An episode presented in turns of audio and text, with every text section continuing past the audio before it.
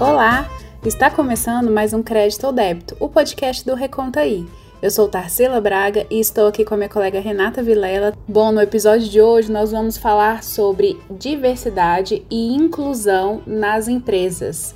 E para conversar sobre o assunto, nós convidamos a Talita Mata Machado, que é responsável por clima e cultura na empresa Max Milhas. Tudo bem, Talita? Seja bem-vinda. Oi, Tarsila. Oi, Renata. É um prazer enorme estar aqui com vocês hoje. Obrigada mesmo pelo convite. Talita, acho que você poderia começar explicando para as pessoas que estão nos ouvindo o que é diversidade e inclusão nas empresas e também quem são essas pessoas que precisam ser incluídas. Bom, olhar para a diversidade e inclusão dentro das empresas nada mais é do que olhar para a nossa sociedade, entender o que, que tem de errado e tentar promover uma melhoria, se possível, uma, uma vivência melhor dentro do ambiente corporativo.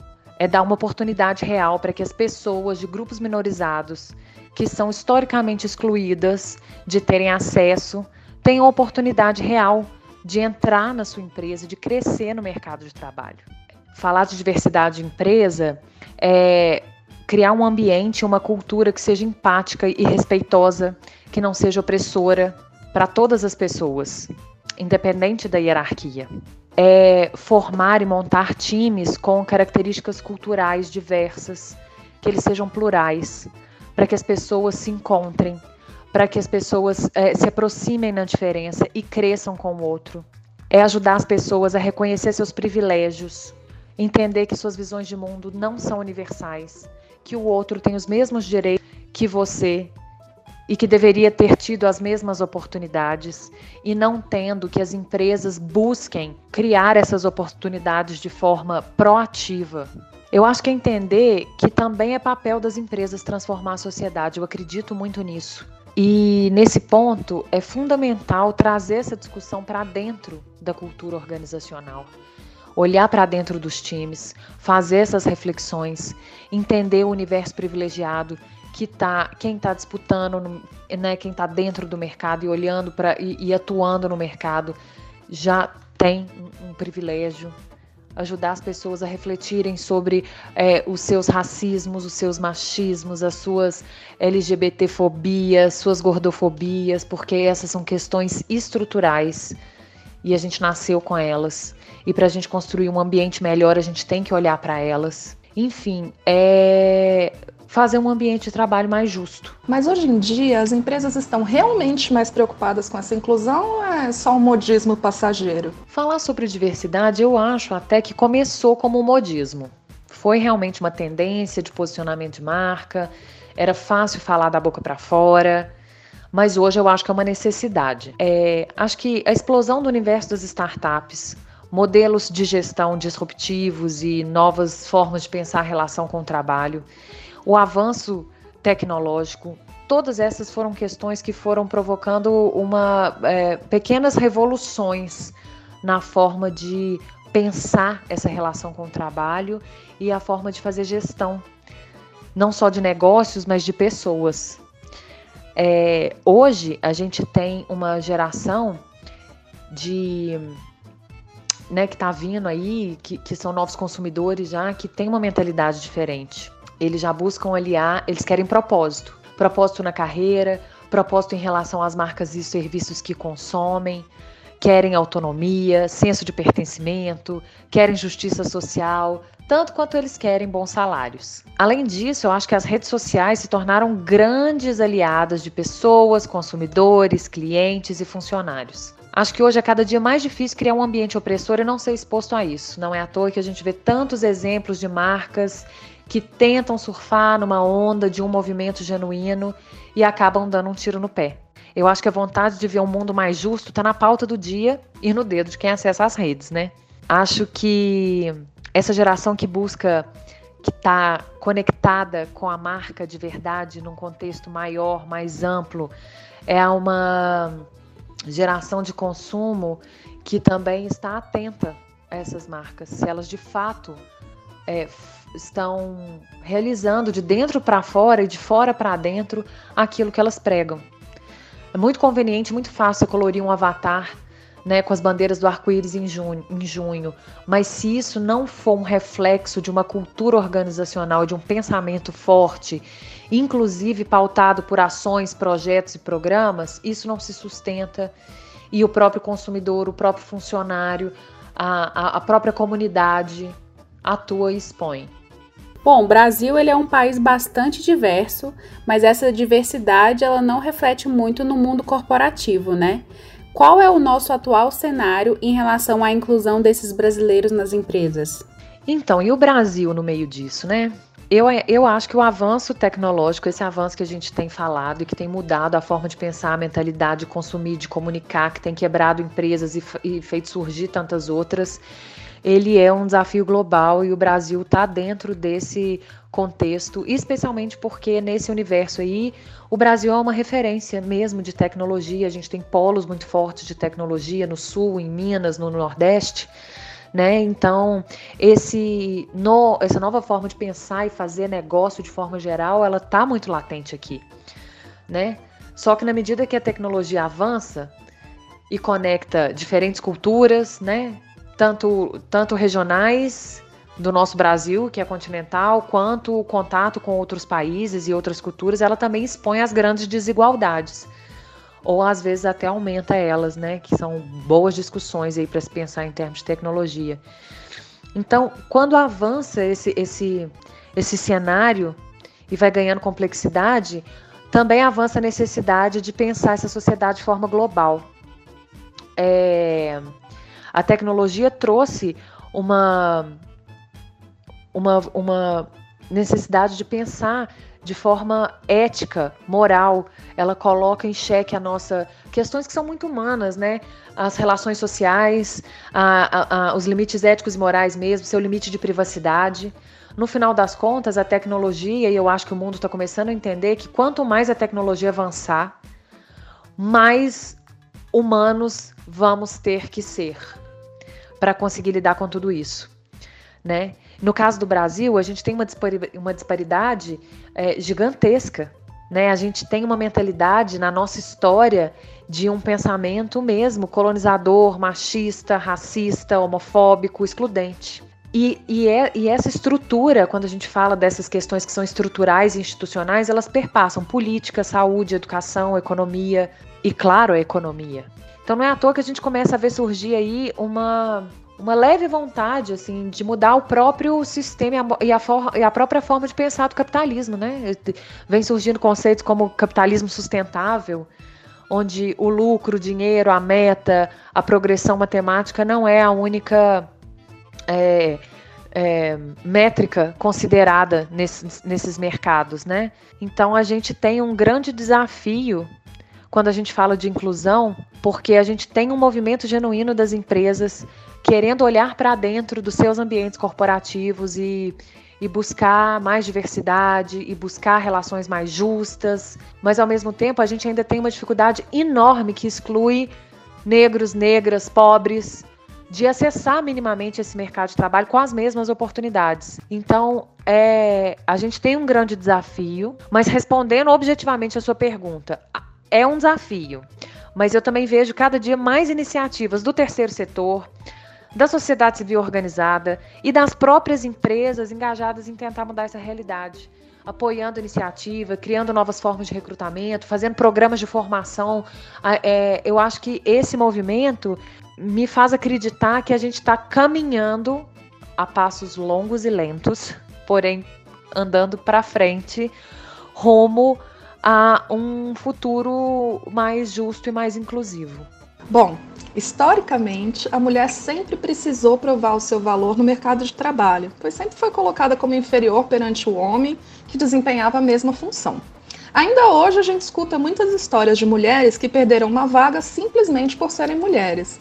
Você acha que essa cultura está mudando? Como que você avalia essa realidade das mulheres no mercado de trabalho hoje? Bom, para falar de mulher no mercado de trabalho, Acho que a primeira pergunta que a gente tem que fazer é de qual mulher a gente está falando. Se você falar que a gente está falando da mulher branca privilegiada, aí eu te falo com toda a certeza categórica do mundo que a gente está num cenário muito melhor do que no começo do século XX. Inclusive, já tem pesquisas que apontam que a, a, disparidade salarial em determinados cargos, funções e profissões entre homens e mulheres está menos de 5%, né? Está quase zerada. Ou seja, existe aí um reconhecimento cada vez maior dessa mulher no mercado de trabalho e a distância salarial não é alta. O grande desafio dessa mulher hoje é a maternidade. Cada vez mais a gente tem olhado e identificado que o problema não é ser mulher, o problema é ser mãe. A maternidade que tira essa mulher do mercado de trabalho por seis meses, se ela der sorte de ter uma empresa que tem uma licença maternidade estendida, e que não dá esses mesmos, né, essas mesmas, é, esses mesmos olhares ou benefícios para o pai, porque a obrigação do cuidado é da mãe e a dificuldade que a gente tem ainda em considerar que a mãe pode voltar ao mercado de trabalho ser tão produtiva como antes, porque a gente entra nessa mentalidade muito patriarcal de que agora o papel da mulher é cuidar dos filhos e ela não vai dar atenção e ela não vai entregar no trabalho tanto quanto, né? Então eu acho que o, o desafio da mulher hoje é a maternidade, mas esse é um desafio da mulher branca. Porque se a gente olhar para o universo das mulheres negras, o caminho é muito, muito longo. Elas são atravessadas pelo machismo, elas são atravessadas pelo racismo, elas são atravessadas pela desigualdade social que não permitem com que elas avancem por mais que elas queiram e por mais que elas trabalhem. Quando a gente fala que existe uma média de diferença salarial de 25% entre homens e mulheres, a gente está considerando as mulheres brancas. Porque se você fizer um recorte na relação de homens e mulheres negras, isso salta para mais de 40%. Não é à toa que o nosso primeiro caso de Covid, a pandemia, tem sido um, um, uma, um retrato e um catalisador da nossa discrepância, né? Morremos mais e morremos mais negros e morrem mais, mais pobres. É, nosso primeiro caso de Covid, que foi a morte no Rio de Janeiro, foi de uma mulher negra doméstica, que não teve autorização dos empregadores para se afastar e se distanciar. Se a gente for falar e olhar para essa mulher, então eu acho que a gente tem um desafio gigantesco pela frente. Thalita, eu vi esses dias um estudo do Great Place to Work que diz que investir em inclusão nas empresas pode proporcionar maior crescimento de receita. É, a diversidade ela realmente impacta nos resultados financeiros da empresa?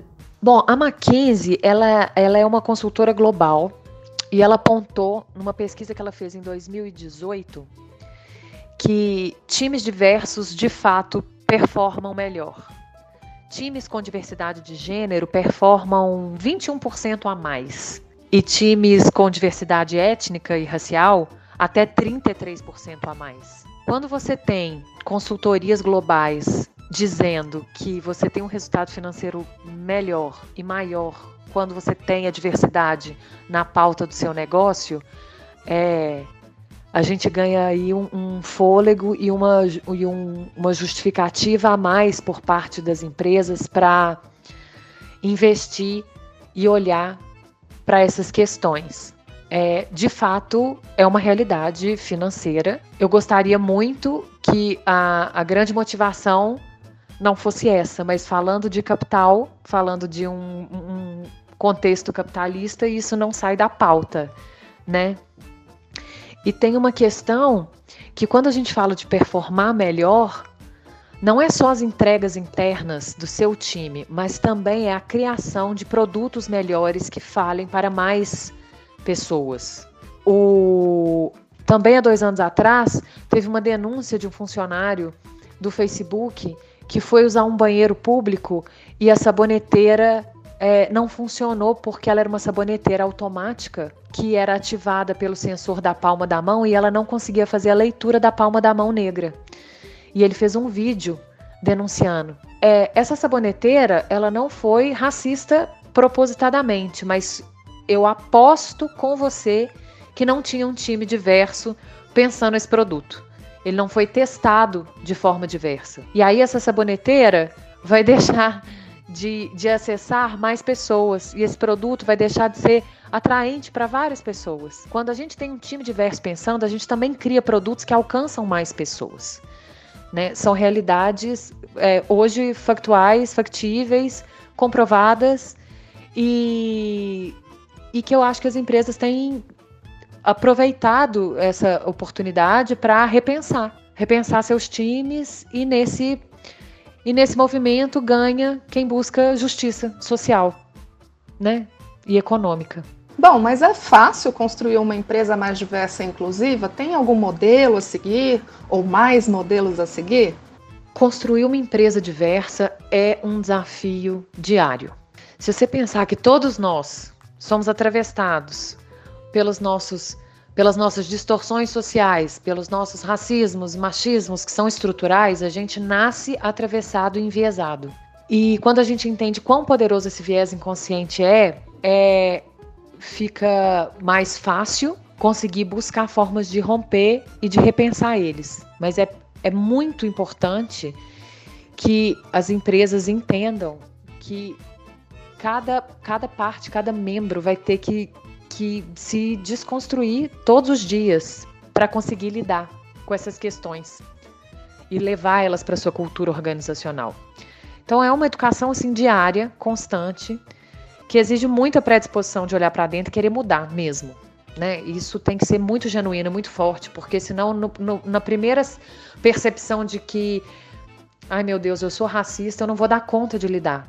E é importante entender que isso é da, da, da nossa estrutura e que a gente precisa romper ele para caminhar. Acho que a gente tem que estar atento e vigilante todos os dias. No ambiente corporativo, isso é muito latente. Não acho que exista um modelo, mas existem, claro, alguns passos que são básicos e que podem ser seguidos, né? O primeiro é o apoio incondicional da liderança, da diretoria, do C-Level. Se você não tiver a liderança embarcando na vontade de ter um time mais diverso, de falar mais sobre isso, não vai funcionar. Né? A liderança é o guardião da cultura organizacional de uma empresa, é quem está na linha de frente junto com a base do time. Se eles não comprarem, o time não compra. Então, o engajamento da liderança é o ponto um. O segundo passo, eu acho que é reconhecer o seu time, fazer um censo mesmo. Quem que é o meu time, como que ele é. Quantas mulheres, quantos negros, quantas negras, quantos PCDs, quantos né, membros da comunidade LGBTQ+, quem são, o que, que é que eu quero, que, quem são essas pessoas que estão, quais são as comunidades que estão presentes dentro do meu, do meu time e qual que é a latência dessas comunidades por falar, por se posicionar. É, esse reconhecimento é outra coisa básica para você entender o cenário e, e ter um ponto de partida para começar a pensar a diversidade de forma genuína, que é pensar de dentro para fora, né? Olhando e reconhecendo quem está ali. Acho que o terceiro passo é escolher as bandeiras, né? Escolher as batalhas. Uma empresa que está começando a refletir sobre isso, não adianta ela acordar querendo lutar contra, né, em prol do movimento negro, contra a LGTB-fobia, em prol da diversidade, por mais PCDs e, e a favor da comunidade cega e colocar todo mundo para interpretar Libras como segunda língua, né? É, é muita, muita informação. Cada universo minorizado ele é um desafio muito único e complexo. Então escolha suas batalhas, por isso é importante reconhecer no time qual é a latência, trabalhe com elas primeiro. Acho que esses três pontos são bem básicos para qualquer empresa começar a pensar e estruturar uma política de diversidade. E eu acho que assim, o último e grande que eu acho que vale para todas as empresas, quem pensa e quem não pensa, que é Conheça suas lutas e conheça as bandeiras que você escolher engajar, mas conheça a fundo, leia, estude, pesquise. Comece pondo a mão de dentro. Estude história, estude a história do seu país. Muito desses movimentos minorizados, eles são, eles não nasceram hoje, eles são uma construção histórica. Entenda os movimentos. Não se preocupe só em entender qual é a mentalidade de uma cultura organizacional no contexto teórico corporativo, mas vivencie a dor, mergulhe na dor dessas, dessas, desses grupos, desses movimentos, dessas bandeiras, porque aí sim você tem um discurso genuíno, um conhecimento de causa, uma, uma forma mais fácil de começar a identificar como eu, de fato, dentro da minha possibilidade, vou conseguir atuar e aonde eu não vou expor a minha marca aonde isso não vai respingar na minha marca, porque se não for genuíno, vai virar um tiro no pé. Tanto como marca quanto, quanto como marca empregadora. Seu funcionário não vai reconhecer um posicionamento falso, assim como seu cliente e o seu consumidor também não vão. Bom, nós estamos passando por um momento de pandemia onde as pessoas estão trabalhando home office, é, os, o modelo de trabalho está mudando, né? É, você acha que é possível os trabalhadores exigirem algo em relação ao home office ou mesmo em adaptações na empresa para que a saúde deles seja preservada? Bom, em relação à pandemia, o ideal é que a gente colocasse a vida em primeiro lugar, todo mundo, né? Todo gestor, todo, toda empresa tivesse essa mentalidade, né? É um desafio sem precedentes, é um cenário completamente surreal, que eu tenho certeza que não estava em nenhum plano de negócio, nenhum projeto de ninguém na vida, né? Então, o ideal seria a gente poder pensar em vida antes de qualquer outra coisa é, o ideal é que a pessoa e o funcionário possa ficar em casa, possa ter o mínimo contato de possível. Quer dizer, que na verdade é assim, que a empresa não seja responsável pela exposição do seu funcionário ao risco de contrair o Covid. É isso que as empresas deveriam pensar o tempo inteiro. Então, podendo manter o home office, podendo auxiliar esse funcionário na transição do home office, dando estrutura física, dando estrutura de acolhimento, com flexibilidade de horário. Cada funcionário tem uma realidade muito específica dentro de casa. A gente sabe que tem famílias grandes, pessoas sozinhas que podem ficar de deprimidas, pais e mães que estão tendo que, que, que rebolar com tempo e escola à distância. Enfim, então flexibilizar prazo, entrega, horário, entender um pouco que é uma realidade atípica, que não dá para co cobrar os mesmos resultados das mesmas formas e, claro, mantendo a saúde e a segurança, não sendo responsável pela possibilidade de exposição desse funcionário. Agora, a gente sabe que existem os setores que são essenciais e que não podem colocar seus funcionários em casa, mas aí eu acho que nesse caso é fundamental você equipar essa pessoa e equipar o ambiente de todas as formas possíveis para proporcionar maior segurança possível. Não se isentar de ser corresponsável pela saúde do seu funcionário, estando ele em casa ou estando ele no ambiente de trabalho. Talita, como a área de recursos humanos de uma empresa pode colocar em prática essa missão mais inclusiva? As empresas estão preparadas para isso? O a área de RH tem feito um movimento muito interessante dentro do ambiente corporativo, porque ele tem atuado de forma cada vez mais estratégica as, as, as empresas com eh, que têm essa mentalidade de colocar os seus RHs na cabeceira das tomadas de decisão têm tido resultados muito bons. No caso da diversidade, é fundamental que o RH tenha um olhar extremamente apurado, porque, primeiro, é ele que costuma trabalhar com muito da cultura organizacional da empresa, com a mentalidade de treinamento e desenvolvimento de pessoas, com gestão e apoio às lideranças. E também porque a porta de entrada do funcionário, ou seja, o processo de recrutamento, mora dentro do RH.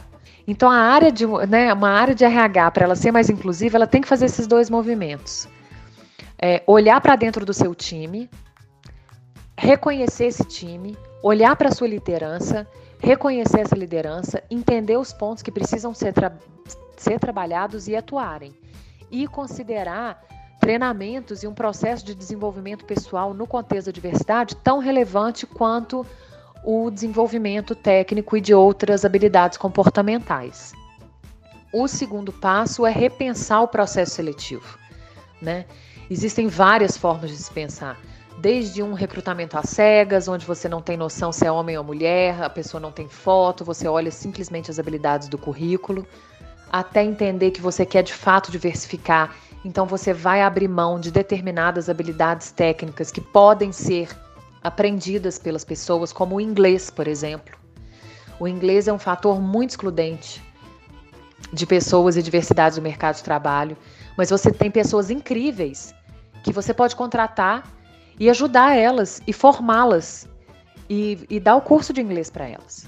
Né? Então, priorizar habilidades comportamentais e que busquem a diversidade em detrimento de habilidades técnicas que você pode promover um investimento ali daquela pessoa. É, buscar candidatos, entender o seu perfil organizacional e buscar candidatos que estejam alinhados com o seu perfil é, da cultura organizacional, que estejam alinhados, né, que tenham esse fit cultural. Porque se você está fazendo o movimento de buscar uma empresa, uma empresa mais inclusiva, você também precisa provocar e criar um ambiente mais empático e inclusivo. Não adianta você recrutar mulheres num time extremamente masculino e que tem um, um movimento de masculinidade tóxica para todo mundo muito latente. Essa mulher não sobrevive nesse mercado, né? nesse cenário, nesse time. Então, você já trazer candidatos para ser entrevistados e pessoas que têm essa vontade, que já têm esse olhar, ou a vontade ou a predisposição de mudar o mindset, de, de, de, de, rever os seus preconceitos. Isso também já é um ganho, porque você começa a trazer pessoas que também são engajadas naturalmente, que chegam frescas para o seu time, dentro do engajamento que você tem. Acho que essas são dicas, assim, bons pontos de partida também para o RH. Thalita, agora para ajudar nossos ouvintes. Quais são as dicas que você dá para essas pessoas que são historicamente excluídas e estão procurando uma nova oportunidade de trabalho? Nossa, a dica que eu daria para as pessoas é busque seus pares. Fortaleça dentro dos seus movimentos, conheça e reconheça eles porque tem uma questão que é muito complexa, que é o fato de você nascer em determinado grupo não te faz consciente das dores do seu próprio grupo. Não é porque eu sou mulher que eu entendo o tamanho do machismo que me atravessa todos os dias. Eu tenho que, é, é inclusive, se eu não abrir o meu olhar para isso, eu vou ser atravessada por ele e não vou enxergar ele. E é importante, então é importante é, encontrar os pares que me ajudem a, a entender o meu lugar e me fortalecer nesse lugar. Então, a primeira coisa que eu acho é busque seus pares, busque se entender no mundo, busque entender o que, que é que é do seu contexto de grupo que está te excluindo e te dificultando de acessar as oportunidades é, e busque os opressores que são aliados da sua causa. Porque geralmente o opressor também tem um status um lugar de privilégio que pode te ajudar a alcançar. Historicamente, nenhum movimento de opress... né, nessa relação do opressor e oprimido é, conseguiu avançar sem o, sem o apoio dos aliados que são esses opressores que entenderam que estão do lado errado e que querem fazer diferente. Né? É o branco que entendeu que precisa refletir sobre a sua branquitude e, e, e, e, entender a dívida histórica que existe por trás. É o homem que tem que entender que o machismo e a cultura do patriarcado atravessou ele e, e feriu ele tanto quanto a mulher, a mulher mais de forma agressiva, opressiva e sistemática, mas que não tá bom para ele também estar nesse lugar e que ele quer mais diversidade até para que ele possa existir no campo das emoções, no campo das relações subjetivas, na qual ele não pode pertencer por ser homem. Então eu acho que é esse esse movimento é é o que eu deixaria de dica. No final das contas, todo mundo precisa refletir muito. A gente tem uma caminhada longa e graças a Deus, assim, a gente tem cada vez mais possibilidade de se conectar com pessoas, com conteúdos que, que promovem essas reflexões para ajudar a gente. Acho que é, essa, essas são as dicas assim que eu consigo pensar nesse momento, nesse primeiro momento. Talita, muito obrigada pela sua participação no nosso podcast. Renata, obrigada por dividir aqui esse bate-papo comigo. E você que está nos ouvindo, pode acompanhar o nosso site www.recontai.com.br. Lá você encontra várias notícias, inclusive as edições anteriores do nosso podcast. Acompanhe também o Reconta aí nas redes sociais: Facebook, Instagram, Twitter, todos arroba Reconta aí. E você também pode mandar sugestões para o nosso WhatsApp, que é 61 99977 9527. Se cadastre e receba também notícias pelo WhatsApp. Muito obrigada e até a próxima!